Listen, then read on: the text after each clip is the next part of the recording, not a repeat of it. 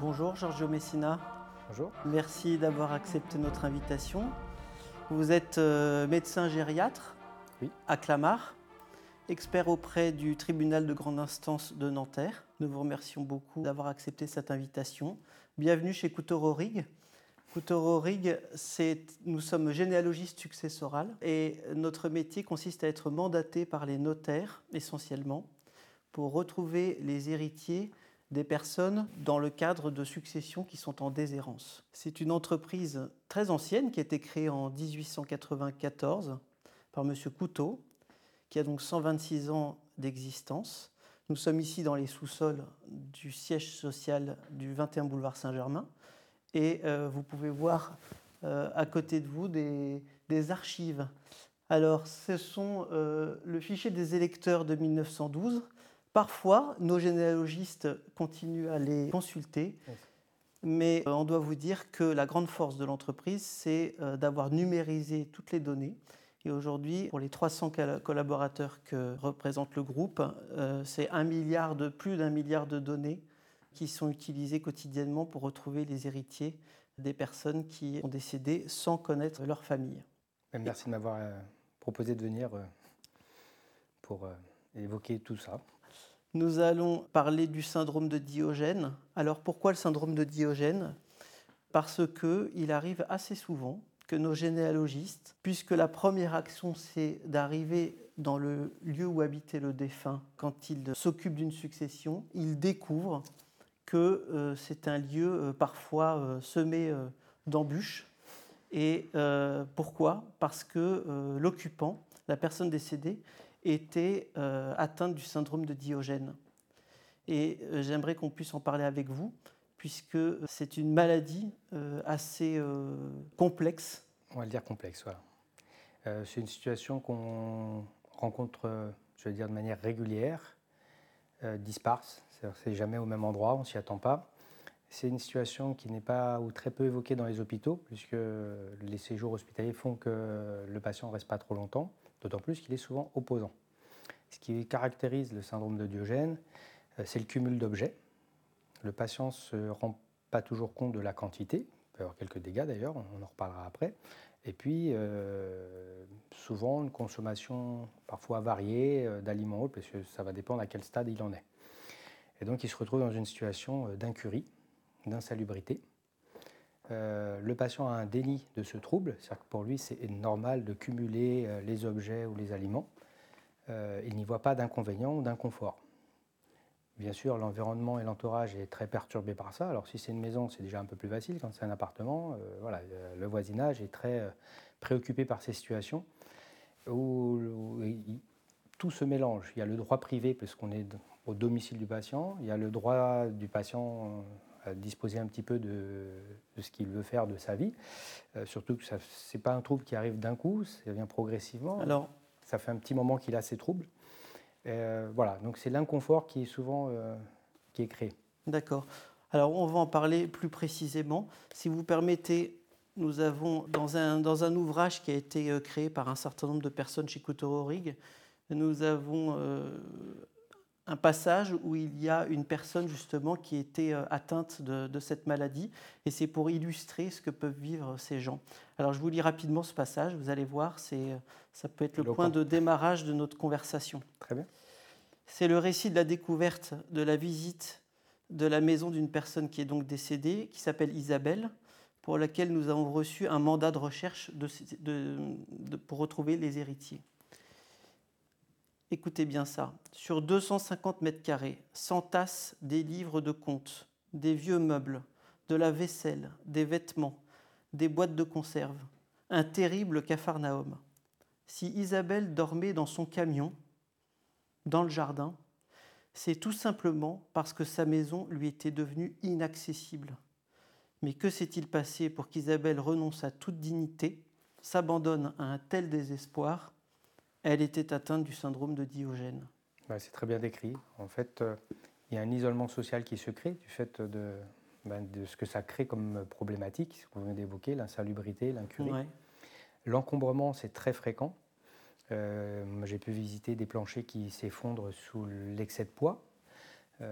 voilà, j'ai pu voir des situations où le patient n'a plus accès à la salle de bain ou aux toilettes, donc ils font dans, ben, des petits sauts souvent. Ça revient à ce que vous évoquiez là, cette situation où finalement l'encombrement éloigne même le patient de, son, de son, lieu d'habitation.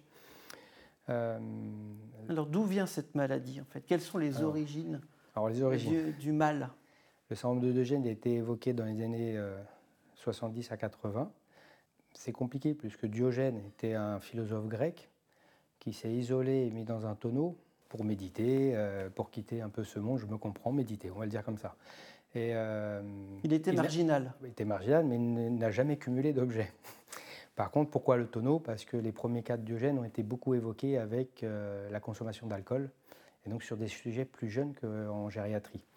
Donc euh, le syndrome de Diogène, il faut distinguer celui du sujet plus jeune lié à l'alcool, et celui de la personne âgée qui est une sorte de déclin cognitif lié à, maintenant avec l'IRM un patient sur deux on a pu montrer euh, qu'il y avait une, atrophie du, au niveau frontal, donc au niveau cérébral. Donc il y a bien une maladie neurologique associée.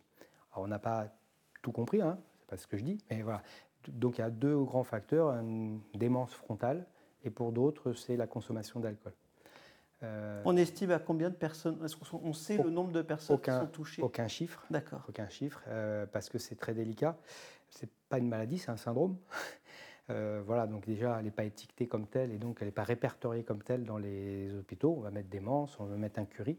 C'est des gens qui, de toute façon, refusent des soins ou s'opposent à toute aide. Donc, c'est difficile à cerner et à avoir mm, des chiffres.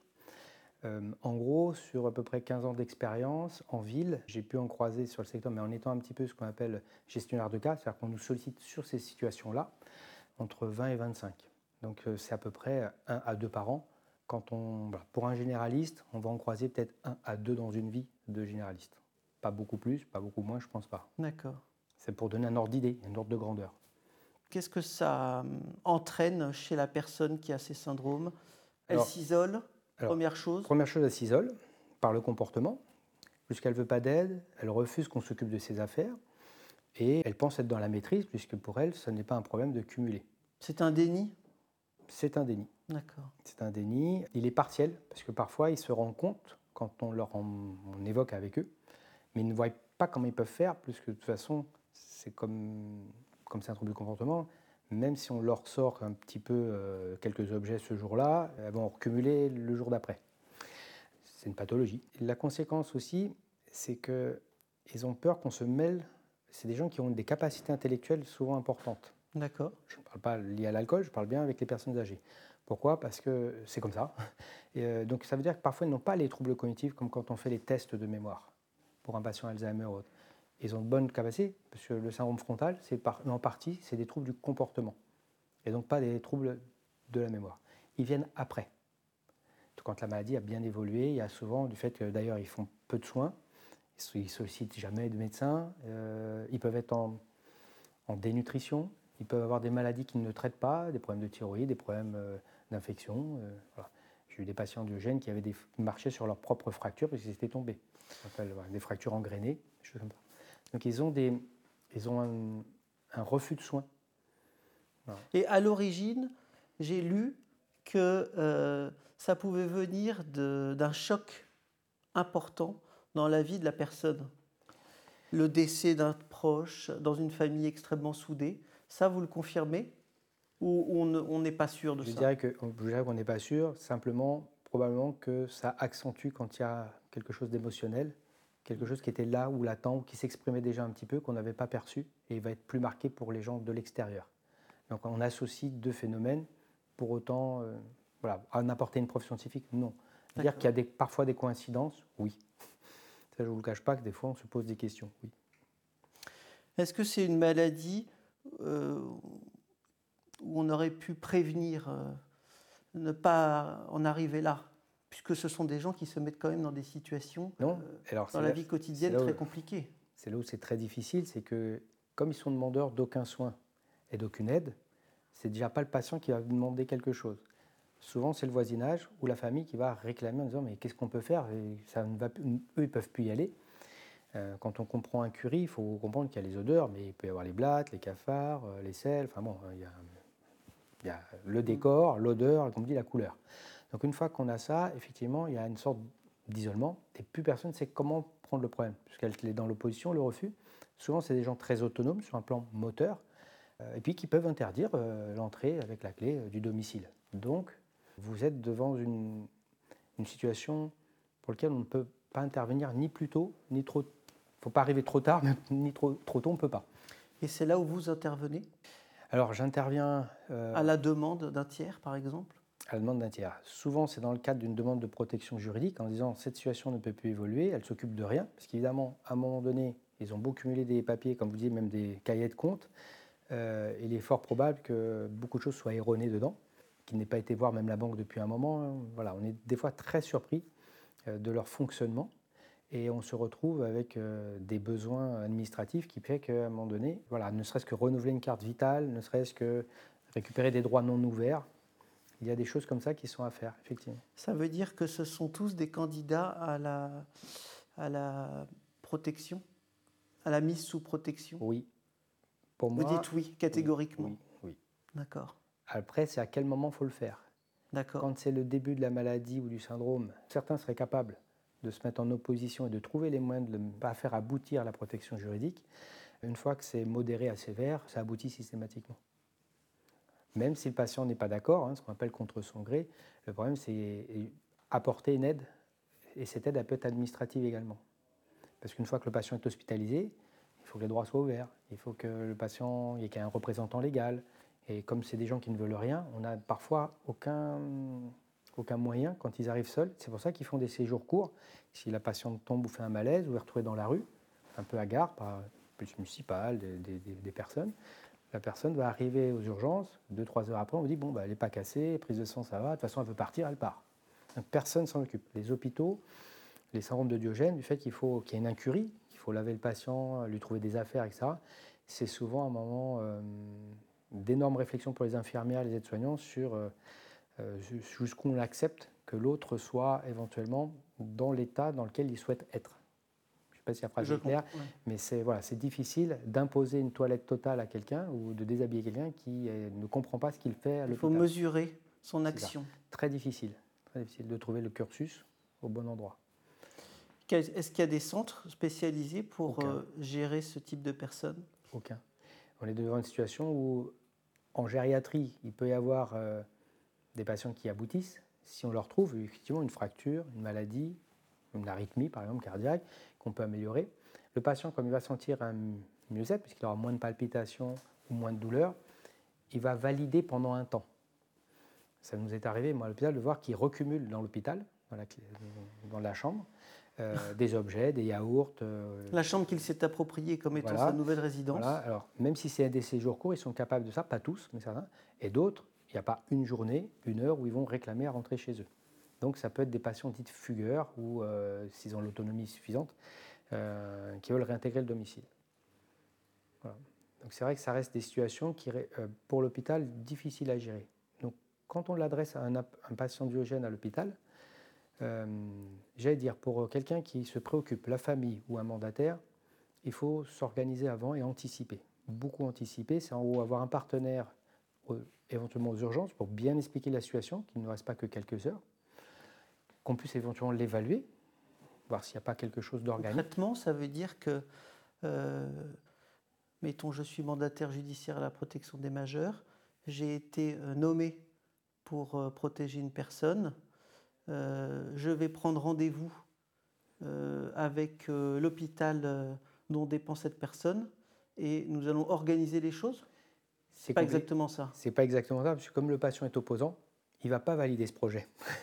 Donc vous aurez beau programmer même une ambulance haute, il ne viendra pas, il n'ira pas, il ne rentrera pas dedans. Et les ambulanciers, dans leur euh, métier, ils n'ont pas là à imposer.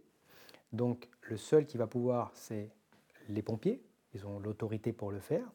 Souvent, le, pompier va exiger que le médecin soit présent, au moins le médecin traitant ou un médecin gériatre, s'il y en a un sur le secteur, qui éventuellement disent j'ai besoin un peu contre son gré, dans son intérêt. D'accord. Donc on revient à l'éthique médicale, etc. Est-ce que vraiment c'est nécessaire actuellement de l'aider? C'est pour ça que parfois il reste longtemps au domicile, parce que pour arriver à cette situation, faut vraiment que le patient se mette en danger ou mette les autres en danger. Alors mettre les autres en danger, ça va être quoi? C'est éventuellement le gaz et qu'il y a des loupés mhm. à domicile. Les gens oublient, mais il y a toujours ce problème du, gaz avec le risque d'explosion. La deuxième, ce que je disais, quand un plancher s'effondre, moi je l'ai vu sur un domicile par le surpoids. Euh, il y avait une carrière aussi en dessous, c'était à Châtillon, ça peut s'expliquer. Et puis il y a également euh, dans les appartements. Après, le voisinage, s'il râle, il n'est pas content pour des, des dépôts de plainte des fois. Ça n'a aucune action. On est sur quelqu'un qui n'a pas conscience qu'à travers son comportement, il est potentiellement nuisible. Parce que le fait, c'est qu'une tolérance. C'est sûr que si vous habitez à 5 mètres euh, d'un patient du gène, ça peut être très compliqué. Il n'a pas d'horaire, voilà, il n'a pas d'hygiène, ça reste une situation à vivre un peu complexe. Donc il ne validera pas ce projet d'aller aux urgences ou d'être programmé en hospitalisation en gériatrie. Il faut anticiper la disponibilité d'un médecin sur place qui va rester entre une heure et une heure et demie, le temps que les pompiers comprennent la situation valide et le transportent. Ce médecin, dans la mesure du possible, moi c'est le conseil que vous je faites ce genre de choses, vous? Oui.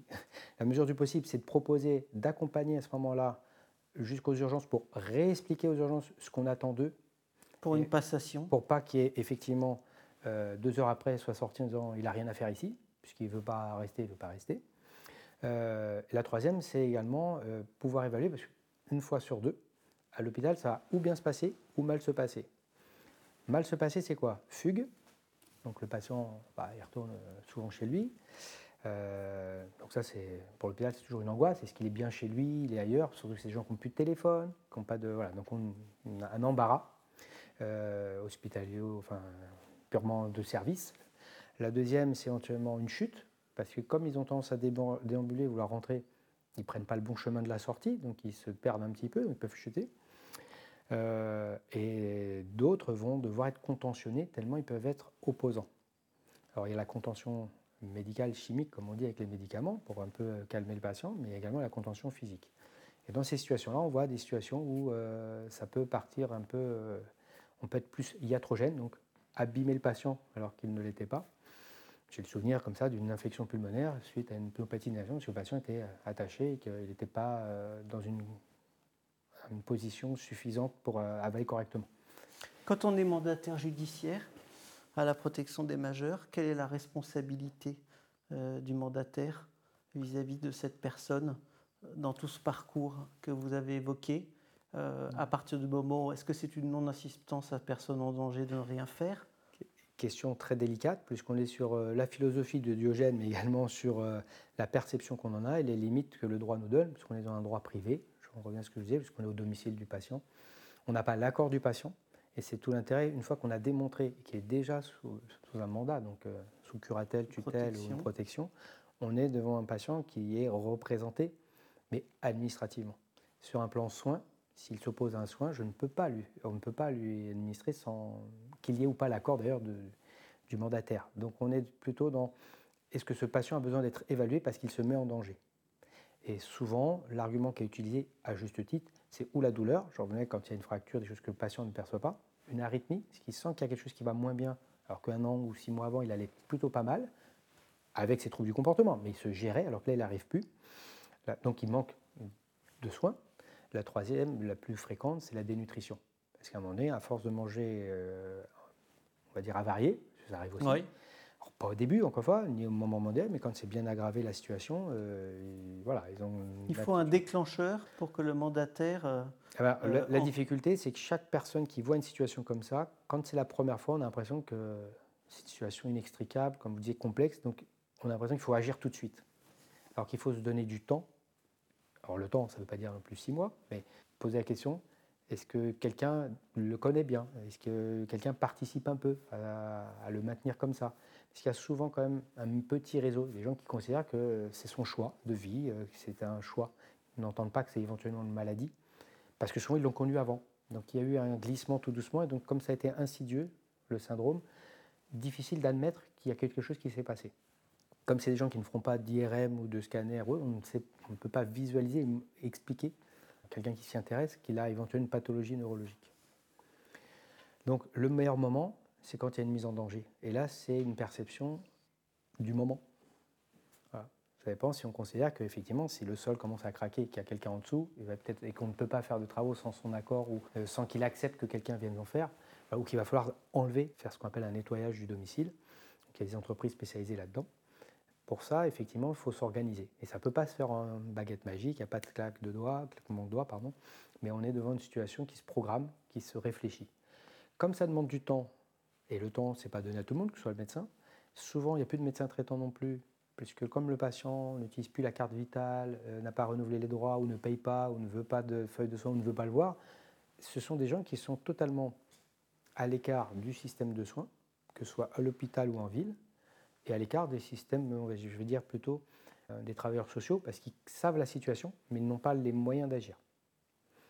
J'ai un exemple qui me vient. On a une patiente qui avait un énorme arbre de type séquoia dans son jardin, qui était très infléchi, qui commençait à pencher vers l'extérieur. C'était sur une maison avec un terrain, et un syndrome de Diogène important, opposante, refusant d'ouvrir. Mais la mairie euh, voit bien que l'arbre peut euh, éventuellement tomber. C'est un trajet. quelqu'un dans la rue. c'est un trajet aussi où il y avait une école, avec euh, des enfants qui pouvaient passer. On n'allait peut-être pas attendre qu'un jour cet arbre tombe. Mais on est dans le droit privé. Ça appartient au propriétaire de faire le nécessaire, même si voisinage, mairie s'inquiète. À partir de là, le mandataire ou autre, là, il y a une obligation, c'est d'alerter, pour le moment, d'alerter qu'il y a une mise en danger pour le patient ou pour les autres. Et la deuxième, c'est discuter. Donc discuter avec les gériatres, discuter avec le, centre médico-psychiatrique, s'il y en a un, du secteur qui veut bien participer, euh, avec la mairie. En fait, il faut une concertation pluridisciplinaire qui permet de dire, là, on peut agir comme ça, dans cette situation, on ne peut pas là, ça s'est terminé par un accord euh, préfet, mairie, etc., de euh, mise en danger et de nécessité de faire. Donc il y a eu une imposition à cette personne qui ne voulait pas qu'on touche à son arbre, mais elle ne se rendait pas compte qu'il y avait un risque, prochaine tempête ou pas, de chute sur la voie publique. Et pourtant, on était bien dans un droit privé. C'est là où c'est, voilà, il faut discuter énormément, prendre du temps. Et comme ça prend du temps, et que ces situations qui sont récurrente, puisque personne n'arrive à bien prendre la mesure ou le problème, c'est délicat. Euh, autre exemple, si vous en voulez un, je ne sais pas, mais par exemple, euh, j'avais une dame qui ne voyait plus, qui était diogène, qui moulait beaucoup d'objets, et qui nourrissait également, à ses yeux, c'était des chats, mais c'était des rats. Il n'y avait plus de chats depuis un moment, mais elle les, considérait comme ses chats. Les, rats étaient assez importants. Euh, pour le voisinage, pour la mairie, ça faisait des 100 fois, 20 fois, je ne sais pas, qu'ils mettaient dans les égouts, à côté. Vous voyez, euh, si malgré tout on met des, produits pour tuer un, mais elle, elle les nourrit, euh, la prolifération fait que de toute façon, on ne peut pas. Donc il y a peut-être une mise en danger collective, hein, euh, de pandémie ou autre, où se dire que c'est pas, c'est un excès, et là il faut intervenir. Alors, ça veut dire que ce mandataire qui a la responsabilité de cette personne, partons de ce principe que cette personne ait été détectée, que euh, vous, médecin, vous ayez euh, analysé la situation et que vous ayez porté euh, son cas à la justice et qu'effectivement, elle soit sous protection. Les conseils aux mandataires judiciaires, c'est d'être très bien entouré. C'est ça. D'être très bien entouré autour du domicile de la personne concernée, bien connaître les services sociaux, bien connaître les hôpitaux. Il va falloir se faire connaître expliquer la situation et proposer. D'accord. Sur certaines communes ou départements, vous avez des gestionnaires de cas, qui est un terme un peu français, mais voilà, les gestionnaires de cas, euh, donc c'est les situations complexes, et les diogènes en font partie. Euh, donc ça peut être relevé. Euh, ensuite, il y a des lieux, comme mon conseil général, sur éventuellement maltraitance, mais elle est indirecte par le patient lui-même, où ça peut être évoqué. Euh, les coordinations gérontologiques pour les municipalités, les mairies. Mais voilà, de toute façon, personne n'a la, solution, c'est une concertation. Ça prend. Euh, alors après, il faut se faire connaître, il faut évaluer la situation et effectivement trouver un partenaire qui veut bien tenir euh, le temps qu'il faut pour aboutir à un projet. En fait, il faut être déterminé à un projet qui tienne la route dans l'intérêt du patient. Est-ce qu'on guérit de cette maladie? À ce jour, non. Il n'y a pas de traitement. Euh, ce qu'on peut, je peux plutôt dire, tout à l'heure j'avais évoqué les situations qui se complexifiaient en restant à l'hôpital, les chutes, les déambulations, euh, la fugue, mais il y avait également l'autre partie, l'autre moitié, qui ont un bénéfice.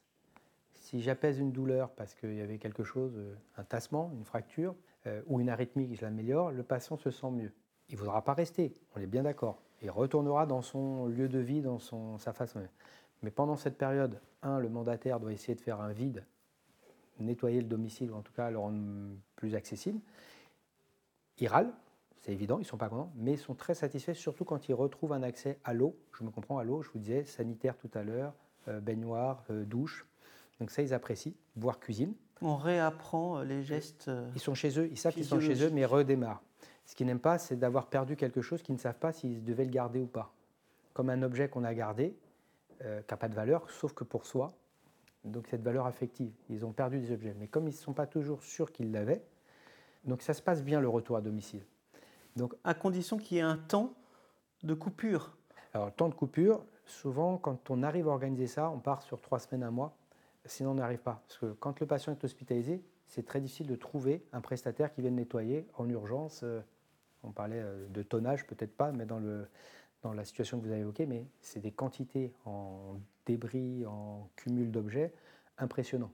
Le lieu d'accueil va vraiment accepter euh, ce temps le lieu d'accueil, c'est là où il faut trouver la bonne équipe et les bons partenaires. Donc je peux parler pour ceux que je connais. Et dans les lieux où je, je, peux exercer, il y a des gens qui acceptent et comprennent cette situation.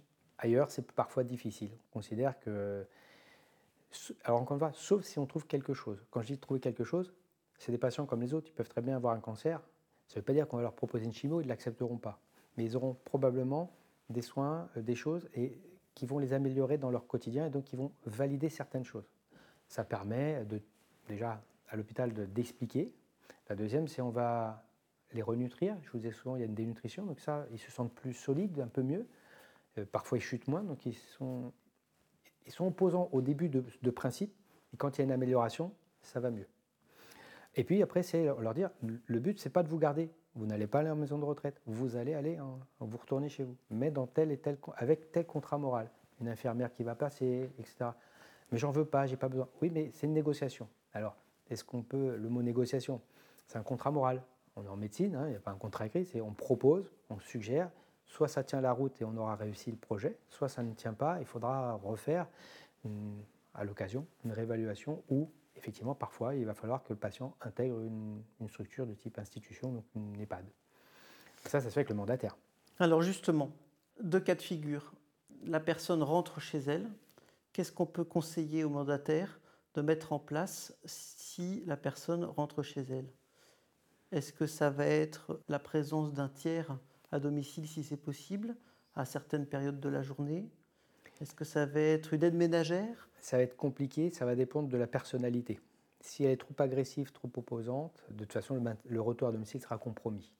Donc c'est peut-être une situation, mais on peut se faire avoir aussi, hein, des situations où ils sont plus conciliants à l'hôpital et un peu moins chez eux. ils reprennent, euh, comme je disais, des forces et, surtout ils se sentent euh, chez eux.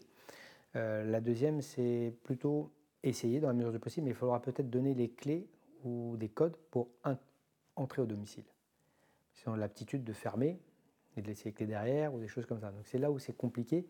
Et puis c'est des gens qui peuvent être déambulants, même dans la rue, etc. Donc ils sont capables de sortir alors qu'une auxiliaire de vie, l'infirmière va passer, va mm. passer une fois, deux fois. Si le patient n'est pas là, à un moment donné, ça, ça, ça, devient caduque. Le projet est caduque. Deuxième cas de figure, la personne finalement euh, est accueillie par un EHPAD, dans un EHPAD. Alors là, c'est des choses qui se font. Euh, le fait qu'un EHPAD accueille une personne atteinte du syndrome de Diogène, est-ce que c'est, euh, on va la traiter euh, différemment? Ce qui va être compliqué, ça va dépendre de l'équipe et de l'appréciation initiale avec le médecin coordinateur, c'est de bien comprendre que c'est parfois des gens qui ne veulent pas une toilette tous les jours. C'est des gens qui vont peut-être pas changer leurs vêtements tous les jours. Par contre, en EHPAD, ils n'auront pas la possibilité de cumuler tant que ça. Donc peut-être des papiers, des journaux, des magazines, parfois des yaourts, hein, je vous en parlais, mais pas au-delà. Et puis, il y a une vigilance du personnel, donc il y aura euh, régulièrement on va dire, des modifications de la chambre pour, euh, pour enlever les excès. Sur les bordures de fenêtres, souvent, c'est ce qui se passe. Mais quand ils intègrent une EHPAD, c'est que vraiment, parfois, c'est trop altéré. Et donc, ils sont ou en unité type Alzheimer ou apparenté ou comportemental, donc en secteur également fermé, parce que, comme je vous disais, ils sont assez déambulants quand ils sont valides.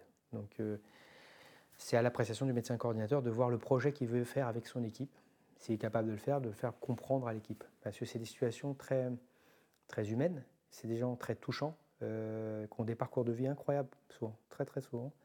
Et hum, avec des caractères forts. Ils avaient le caractère fort, ils le conservent. C'est pour Une ça extrême sensibilité, partout. émotivité. Motivé. Mais c'est des gens qui peuvent vous toucher énormément parce qu'ils ont cette habitude à vous expliquer qu'ils sont bien. Enfin, toute la réflexion éthique sur euh, ce qu'un être humain est capable d'accepter ou de vouloir faire et que le collectif ne veut pas, ou que la société parfois a du mal à, accepter. Une toilette systématique tous les jours, ça paraît évident pour beaucoup euh, qui prennent une douche comme ça tous les matins sans trop réfléchir. Pour d'autres, c'est pas utile. Euh, et ça leur apporte pas un bien-être, donc euh, ils ne le font pas. C'est pas qu'une sorte d'eau chaude ou d'eau froide, c'est vraiment parfois des choix, mais bon, assumés ou pas. Dans votre carrière, est-ce que vous avez un succès à nous, à nous, bah, à nous révéler? chaque patient reste à peu près en mémoire. Sur le nombre de cas que je vous ai évoqués en à peu près une quinzaine d'années, j'aimerais dire que la moitié à peu près, je sais, pour les avoir suivis et pendant temps, euh, quand j'ai un temps, plusieurs mois parfois, la moitié un retour positif, l'autre moitié le projet euh, ou n'a pas tenu ou ça a, été, ça a déstabilisé la situation. Mais situation qui ne pouvait plus se maintenir non plus à domicile. Donc c'est une satisfaction en, en mi-teinte. Quand on leur apporte un, encore une fois, une, simple dénutrition qui est là depuis un moment, quand on la corrige, ils se sentent mieux. C'est déjà. La deuxième, c'est d'avoir eu du personnel pour discuter, évoquer leur, leur, vécu. Ça leur fait également du bien. Après, il faut tomber sur une équipe qui. Ce sont des petites victoires. Voilà. Il ne faut pas juger euh, l'incurie. Essayer de rentrer en contact avec ce genre de patient, c'est très enrichissant. En dehors qu'il faut rester avec un objectif. Il y a des inconvénients euh, administratifs, euh, de voisinage, d'incurie qui, euh, là aussi, c'est ce que je vous ai dit tout à l'heure, est-ce que c'est le bon moment de bouger cette situation? Donc en gros, d'extraire le patient du domicile, par exemple, ou de lui proposer euh, une évaluation à l'hôpital. Qui bien La notion du temps, vous en avez parlé depuis le début de cet entretien, est primordiale. À quel moment on doit intervenir À quel moment on doit agir Est-ce le bon moment? Bah, c'est pour ça que je vous dis, c'est beaucoup de réflexions. C'est pour ça que c'est des réflexions qui ne peuvent pas être portées seules, ni par le mandataire, ni par le médecin. Voilà. C'est une chaîne de discussion et à chaque fois, il faut réévaluer. C'est des situations très chronophages, on le sait dans le jargon. Euh, on appelle ça même une patate chaude, hein, un diogène qui arrive aux urgences. S'il n'est pas guidé par euh, euh, le mandataire, s'il y en a déjà un, quand il n'y en a pas, c'est un peu plus compliqué, par un médecin qui éventuellement appuie sa demande et qui veut que ça aboutisse non pas à une prise de sang ou à une fugue, il faut vraiment appuyer cette demande. Quand je dis appuyer, c'est être derrière, être présent. Et donc, comme c'est chronophage, on parle sur plusieurs heures comme je vous disais pour les pompiers, pour les urgences. Pour le service de gériatrie, s'il aboutit, c'est pareil, bien expliquer qu'est-ce qu'on attend d'eux pour pouvoir, et puis leur transmettre également son mode de vie. Parce que l'hôpital ne voit pas du tout ce qui s'est passé, et ne sait pas du tout comment est le domicile ou comment. Voilà. On a beau parler, mettre des mots. Euh, préparer, communiquer. préparer, communiquer. Euh, travailler en groupe. En groupe. Pour euh, ce patient qu'il faut aider dans la mesure du possible. C'est ça, avec une satisfaction relative. Puisqu'il y a des réussites et il y a des échecs, c'est évident. Très bien. Tous les mandataires du 92 vont. Donc vous êtes à Clamart. Vous êtes contacté à, quelle fréquence sur ce type de, de cas? C'est quelques fois dans l'année seulement? Quelques fois dans l'année. D'accord. Ça n'aboutit pas toujours à une hospitalisation, mais euh, au moins cette discussion de deux domaines différents, le mandataire, le médecin, euh, avec une vision, euh, est-ce que c'est le bon moment? Toujours pareil. Est-ce que c'est le moment de bouger? Si c'est pour une majoration d'une protection juridique, ça, on peut le faire sans que le patient valide. Mais encore une fois, j'ai utilisé le mot tout à l'heure, extraire du domicile, en gros, se dire c'est le moment euh, parce qu'il y a une mise en danger. là, c'est voilà, il faut qu'il y ait des éléments extérieurs qui nous soient donnés et l'évaluation par le médecin qui va pour comprendre ce qu'il doit faire c'est souvent un abandon quand euh, on est sur un médecin généraliste ou c'est les premières fois qu'on arrive sur une situation de diogène. Patient opposant qui veut rien, euh, qui tient sur ses jambes, bah, écoutez, bah, vous, repartez. Quoi. Donc il ne se passe rien. Alors que là, il faut vraiment avoir un projet de se dire est-ce qu'il y a encore une fois ce mot mise en danger? D'autrui ou, du patient. Merci. Est-ce que vous avez autre chose à ajouter pour aider cet environnement de la personne? Évidemment, il faut beaucoup aider la personne mais ceux qui sont en charge de, des personnes qui ont ce syndrome de Diogène, euh, ils sont parfois démunis. Euh, donc, si on résume, euh, s'entourer d'un médecin assistante sociale évidemment, euh, éventuellement la mairie aussi qui peut, qui peut, intervenir. Avoir tout un groupe de personnes pour pouvoir discuter, échanger sur l'évolution. C'est ça. Beaucoup de réunions de concertation. Beaucoup de réunions de concertation. Mais on est sur, vous l'avez bien dit, on est sur quelqu'un qui met en échec, je vous ai dit tout à l'heure, que ce soit un médecin traitant ou quand il y en a parce que ce que je disais, il n'y en a pas toujours, en tout cas un médecin généraliste, mise en échec du système hospitalier aux urgences, mise en échec parfois du service de gériatrie, et parfois mise en échec de l'EHPAD. Donc euh, c'est les patients qui sont pas dans l'attente d'un soin, ou dans, ils ne demandent rien à personne. C'est souvent ce qu'ils nous disent, je ne vous demande rien, je suis chez moi, je fais ce que je veux. Quand vous avez cette phrase, même si vous savez qu'il a perdu sur un plan cognitif, sur un plan comportemental, vous voyez bien quelque chose qui ne va pas bien, c'est encore une fois, bien sûr qu'il va y avoir des mises en échec. Ces situations où il n'y aura pas systématiquement une, réussite, une compréhension, une, validation par le patient. Il faut évaluer et convaincre. C'est ça. Et il faut du temps. On ne peut pas arriver comme un pompier, non pas de manière péjorative quand je dis mais éteindre un feu, c'est il y a une situation qui est là, qui est latente depuis un moment, qui a évolué. Il va falloir que je crée un lien, voir une fois, deux fois, trois fois le patient, pour éventuellement qu'on puisse aboutir. Si par contre le lien n'arrive pas à être fait, c'est peut-être que la maladie est trop évoluée, et après on revient toujours, mise en danger ou pas, et à ce moment-là on agit. Dans l'intérêt du patient, en, sachant qu'il va peut-être mettre à mal le, plan de soins qu'on va mettre en place. Giorgio Messina, merci beaucoup d'être venu jusqu'à nous, boulevard Saint-Germain. Merci de m'avoir accueilli dans un site euh, prestigieux. Merci beaucoup. Merci.